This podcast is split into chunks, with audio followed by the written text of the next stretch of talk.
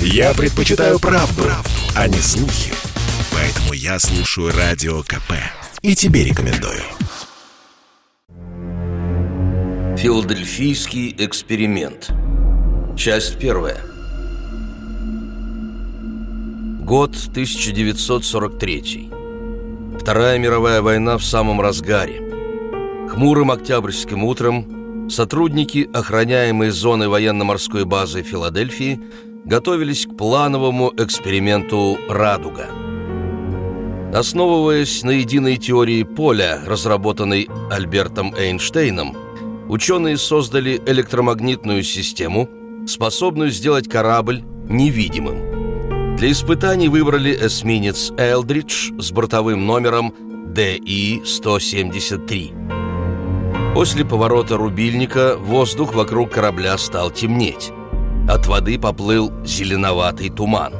Через несколько минут Элдридж исчез из виду, хотя на воде все еще виднелось углубление от его корпуса. Когда Элдридж исчез в Филадельфии, множество людей видели его внезапное появление в порту другой базы – Норфолк. Через несколько минут призрак стал таять, и тут же корабль проявился в Филадельфии. Но самое страшное – то, что эксперимент имел тяжелые последствия для экипажа судна. Большинство моряков погибли, а те, кто выжил, сразу же были списаны из армии и остаток жизни провели в некой закрытой клинике для умалишенных. Это заставило американских военных отказаться от рискованных исследований. Рассказывает Сергей Кравченко – научный сотрудник Института исследований природы и времени. Ну, есть как минимум два мнения. Одно считается, что это легенда, да еще и городская. Можно и поразмышлять. Если учесть, что ядерное оружие стало засекреченным в свое время, и сейчас, насколько я знаю, разработки эти не публикуются, то синхронно могли разрабатывать и феномен как говорят, телепортации. Я не один десяток лет занимаюсь психологией переживания времени, и в рамках психологических феноменов существует исчезновение человеческой души, переживание времени и выход за пределы потока времени. Для некоторых людей это болезненно и даже состояние душевного расстройства. Если же это опытный практик, в основном это монахи буддийские, которые практикуют десятки лет, всю жизнь, выход за пределы сознания и взгляд на свой поток сознания со стороны. Так вот, если мы имеем феномен в этой городской легенде, что в Штатах в 1943 году исчез целый эсминец на какое-то время, и тут же он появился через десятки, сотни километров в другом месте, его наблюдали как бы другие. С точки зрения военно-морских сил, это, конечно, было бы рационально засекретить, что они хоть как-то приблизились к этому феномену. Если были очевидцы, их легче всего выставить в роли таких городских безумных местных, которые якобы что-то видели. Но если размышлять с точки зрения психолога, то я могу точно сказать, люди, которые ко мне иногда обращаются за помощью, они переживают это состояние выхода за пределы времени. Если посмотреть целый ряд в том числе голливудских фильмов, полистать литературу, рассказы, романы, повести. Давно об этом люди мечтают, и, судя по всему, уже не первое десятилетие вкладывают туда финансы для того, чтобы сделать подобный эксперимент. Я не исключаю, что кто-то экспериментирует, в том числе и в Штатах, с непосредственно телепортацией военных объектов или военной техники, или солдат непосредственно. Другое дело, что тогда, обжегшись, Возможно, сейчас они лучше готовят кадры. Возможно, это не просто военные. Возможно, это особенные люди, подготовленные.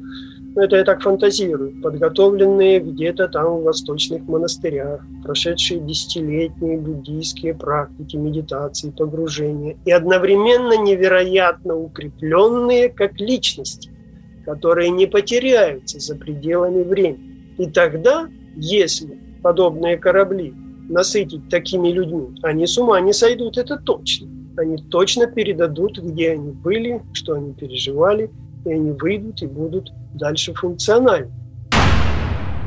Первые слухи об эксперименте в Филадельфии появились только в 1955 году, когда вышла в свет книга уфолога Мориса Джессупа «Аргументы в пользу НЛО». Эсминец Элдридж в ней не упоминался, но именно после публикации Джессуп получил по почте несколько необычных посланий. Письма были написаны разноцветными карандашами и чернилами в весьма странном стиле. В середине предложения слова вдруг писались заглавными буквами, присутствовало множество орфографических и лексических ошибок, а знаки препинания были словно разбросаны наугад. Целые предложения были подчеркнуты. Автор, представившийся как Карлос Мигель Альенде, указал, что его заинтересовали разделы книги, где говорилось о левитации, и впервые в истории на свет появилась история об эсминце. В результате корабль окутало некое поле, по форме напоминающее эллипсоид. Все предметы и люди, что попало в поле, имело размытые очертания. Половина членов экипажа того корабля сейчас безумны. Далее сеньор Альенде рассказывает о чудесах, которые впоследствии происходили с выжившими моряками. Один прошел сквозь стену собственной квартиры и исчез на глазах жены с ребенком и двух гостей. Два других офицера вспыхнули как спички и сгорели. А в последнем послании автор признался, что служил во время войны на другом судне – Эндрю Фьюресет.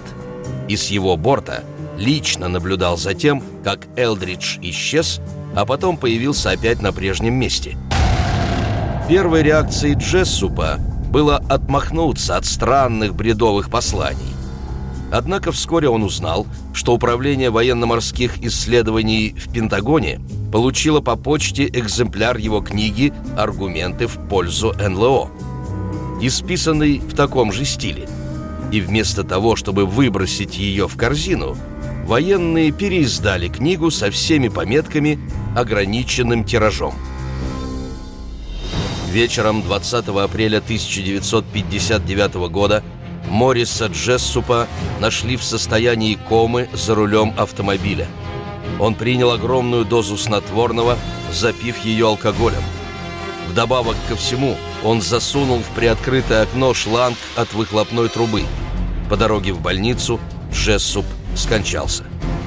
Ни полиция, ни родные не сомневались, что это было самоубийство, тем более, что он написал два прощальных письма близким и друзьям.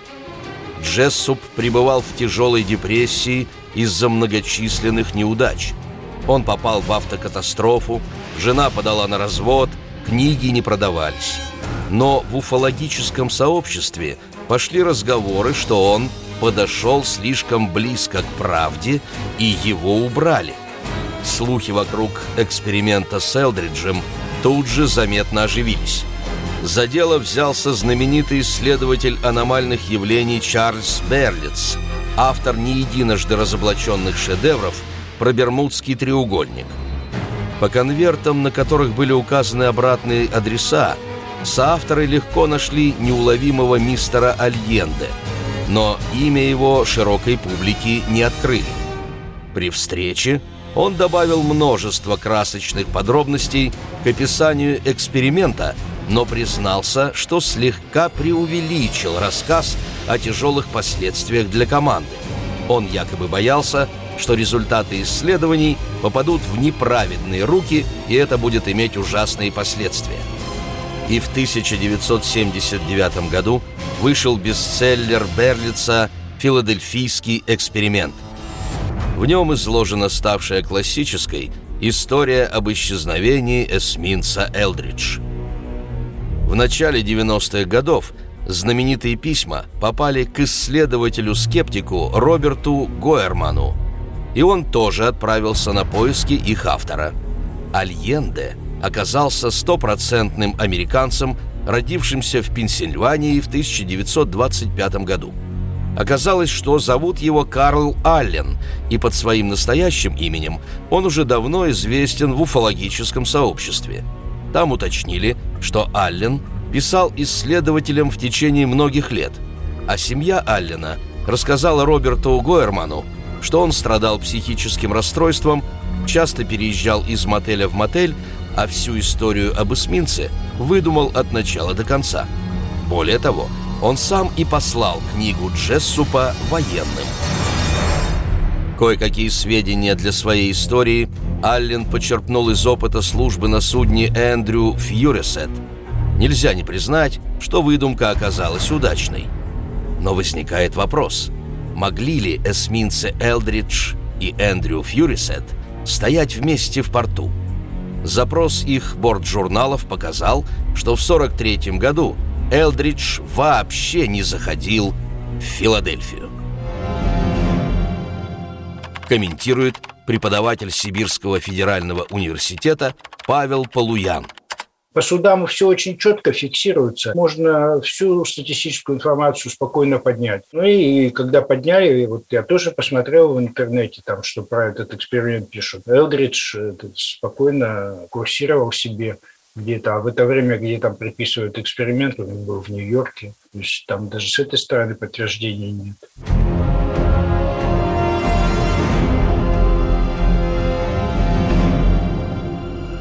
Конец первой части. Филадельфийский эксперимент. Часть вторая. Итак, в октябре 43-го сотрудники военно-морской базы Филадельфии провели эксперимент «Радуга». Основываясь на единой теории поля, разработанной Альбертом Эйнштейном, ученые создали электромагнитную систему, способную сделать корабль невидимым – для испытаний выбрали эсминец «Элдридж». Но до наших дней дошли сведения, что Элдридж исчез в Филадельфии, и множество людей видели его внезапное появление в порту другой базы – Норфолк. А через несколько минут корабль снова проявился в Филадельфии. Позже стало известно, что эксперимент с другого судна Эндрю Фьюрисет наблюдал моряк Карл Аллен – но запрос борт-журналов обоих кораблей показал, что в 43 году Элдридж вообще не заходил в Филадельфию. Этот эсминец сошел со стапелей в нью-йоркских доках и был принят в МФ 27 августа 1943 года. Всю осень и декабрь эсминец сопровождал конвои, идущие в столицу США. Но, повторимся, даже близко не подходил к Филадельфии. За это время корабль Эндрю Фьюрисет, на котором служил Аллен, приписанный к порту Норфолка, тоже принимал участие в атлантических конвоях и тоже никогда не заходил в Филадельфию. Его капитан по фамилии Додж всю жизнь категорически отрицал, что он или члены его команды видели что-то необычное и тем более принимали участие в экспериментах хотя Элдридж и Эндрю Фьюрисет в 43 году заходили в Норфолк, но были там в разные дни. Некоторые сторонники легенды утверждают, что эксперимент с невидимостью был проведен 12 или 15 августа на еще недостроенном судне, которое из Нью-Йорка отбуксировали в Филадельфию. Но документы ясно показывают, что до 27 августа Элдридж не мог покинуть доки – в некоторых книгах пишут, что роковой эксперимент имел название «Радуга». Но сейчас уже не секрет, что во время войны такое название имели штабные планы возможных военных действий против стран оси Рим, Берлин, Токио. Когда 7 декабря 1941 года Япония атаковала Перл-Харбор, американские военные тут же начали действия по плану «Радуга». Правила не позволяют иметь два одинаковых кодовых названия, так что другой «Радуги» быть не могло. Сторонники легенды о филадельфийском эксперименте утверждают, что над ним работали два величайших физика, живших тогда в Америке – Альберт Эйнштейн и Никола Тесла. Но и это оказалось неправдой. Рассекреченное досье ФБР на Эйнштейна – доказывает, что власти США ни в годы войны, ни после нее не доверяли ученому, считая его неблагонадежным. Из-за своих радикальных взглядов профессор Эйнштейн не может считаться пригодным для использования в секретных работах, ибо кажется маловероятным, чтобы такого склада человек за столь короткое время стал вполне благонадежным американским гражданином, заявил директор ФБР Эдгар Гувер в ответ на запрос о возможности привлечения знаменитого физика к работам над атомной бомбой. Он был прав. Эйнштейн в открытую симпатизировал коммунистам, общался с людьми, среди которых были и советские агенты. Из-за недоверия властей Эйнштейну поручали только второстепенные задания, которые не могли серьезно повлиять на ход войны. В 43-44 годах он работал на управлении артиллерии ВМФ США по теме «Взрывчатые вещества большой силы». Его работа не имела ничего общего с электромагнетизмом, тем более с невидимостью. Попытка связать филадельфийский эксперимент с именем Николы Теслы была еще более неудачной. Сербский гений умер раньше, чем эсминец Элдридж был спущен на воду 7 января 1943 года. По мнению Управления военно-морских исследований ВМФ, в основу легенды, выдуманной Карлом Алленом, лег процесс, делающий корабль невидимым для мин с магнитным детонатором. Для защиты от мин стальное судно оснащалось поясом, окружавшим корпус. При подаче тока он становился мощным электромагнитом. Дегауссизация предлагала многократное усиление магнитного поля, чтобы мины взрывались в отдалении. Это потребовало тщательных измерений магнитного поля каждого корабля. Поскольку процедура дегауссизации и измерения собственного магнитного поля корабля поначалу была секретной, среди экипажей судов ходили самые разные слухи. Моряки видели, что из-за непонятных кабелей, компасы и даже часы сходили с ума и считали, что это может сделать их импотентами. Рассказывает Павел Полуян, преподаватель Сибирского федерального университета – я лично думаю, что там проводились работы по размагничиванию судна. Немцы применяли магнитные мины, которые срабатывали, когда корпус корабля проходил вблизи мины. Ну и у нас, и у американцев проводились такие мероприятия по размагничиванию корабля, то есть устанавливались катушки, провода по кораблю, чтобы создать магнитное поле, нейтрализующее собственное магнитное поле корабля. И матросы, как правило, всегда этим были недовольны, потому что везде по кораблю идут какие-то провода, какие-то катушки. Там среди матросов возникали всякие опасения, что это повлияет на их здоровье, излучение, все такое. Ну вот, видимо, вот эти все слухи, которые моряки распускали, они вот потом получили отголосок в виде какого-то мифического такого сказочного сюжета. Ну, вы сами подумайте, ну какая телепортация? Ну вы что? Какая машина времени? Это же все сказки, фантастика. Ну, есть такая интерпретация невидимая для радара, но это все-таки какая-то уже интерпретация. А размагничивание судов – это вполне конкретные мероприятия, они все документально фиксировались и у нас, и у американцев. То есть это реально были мероприятия по размагничиванию судов. Нет, ну его можно замаскировать, а чтобы его сделать невидимым, ну это вот у Уэллса, знаете, человек-невидимка, тоже вот из этой оперы. Но как можно сделать предмет невидимым? Вот если лучи идут, от него либо отражаются, либо преломляются. Вот что вы хотите сказать? Чтобы лучи его так просто огибали, шли себе спокойно, а потом, а, вот тут предметик, дай-ка я его обойду. Ну, это же э, видно, что это все выдумки. Похоже, что Аллен где-то увидел именно такую процедуру. Протянутые кабели и непонятная аппаратура могли произвести впечатление на кого угодно. Но как ему пришло в голову выдумать, что эксперимент сделал корабль невидимым, заставив его исчезнуть? Есть предположение, что его вдохновила идея фокусника Джозефа Даннингера. Во время Второй мировой войны он, как специалист по организации зрелищ, предложил ВМФ США сделать их корабли невидимыми. Возможно, Даннингер имел в виду маскировку, но в то время его предложение получило широкую огласку. Очень возможно, что Аллен увидел эти статьи и выдумал на их основе свою историю. Но в 1977 году Интересная информация поступила от некоего Патрика Мейси, служившего в 1945 году в военном архиве. Он сообщил, что случайно зашел в кинозал, в котором высшим чинам ВМС показывали документальный фильм. Архивист успел увидеть кадры, на которых один корабль, стоящий между двумя другими, стал покрываться туманом и исчезать. Мэйси краем уха услышал некоторые комментарии. Чины говорили про то, что поле было включено слишком долго, и от этого у экипажа возникли проблемы, и что матросы до сих пор не в своем уме и, видимо, навсегда.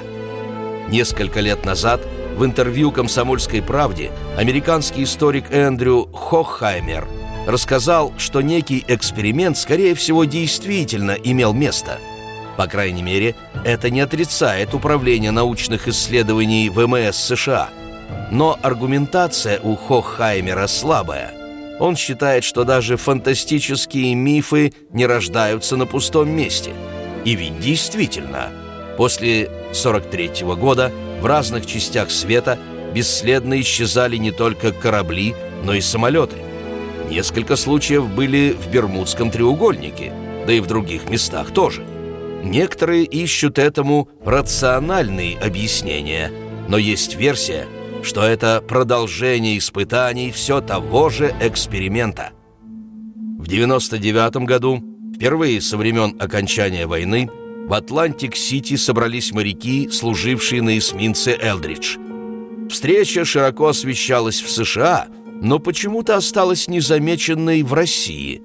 Я считаю, что это кто-то придумал, обкурившись дури, заявил бывший моряк, 74-летний Эд Вайс. А его сослуживец Тед Дэвис сказал просто и ясно «Никаких опытов над нами никогда не проводили». Сам эсминец «Элдридж» в 1951 году зачем-то передали Греции, а там его переименовали в «Леон». Через 40 лет, в 91-м, корабль списали и разрезали на металлолом. Тайна Элдриджа сгорела в плавильных печах.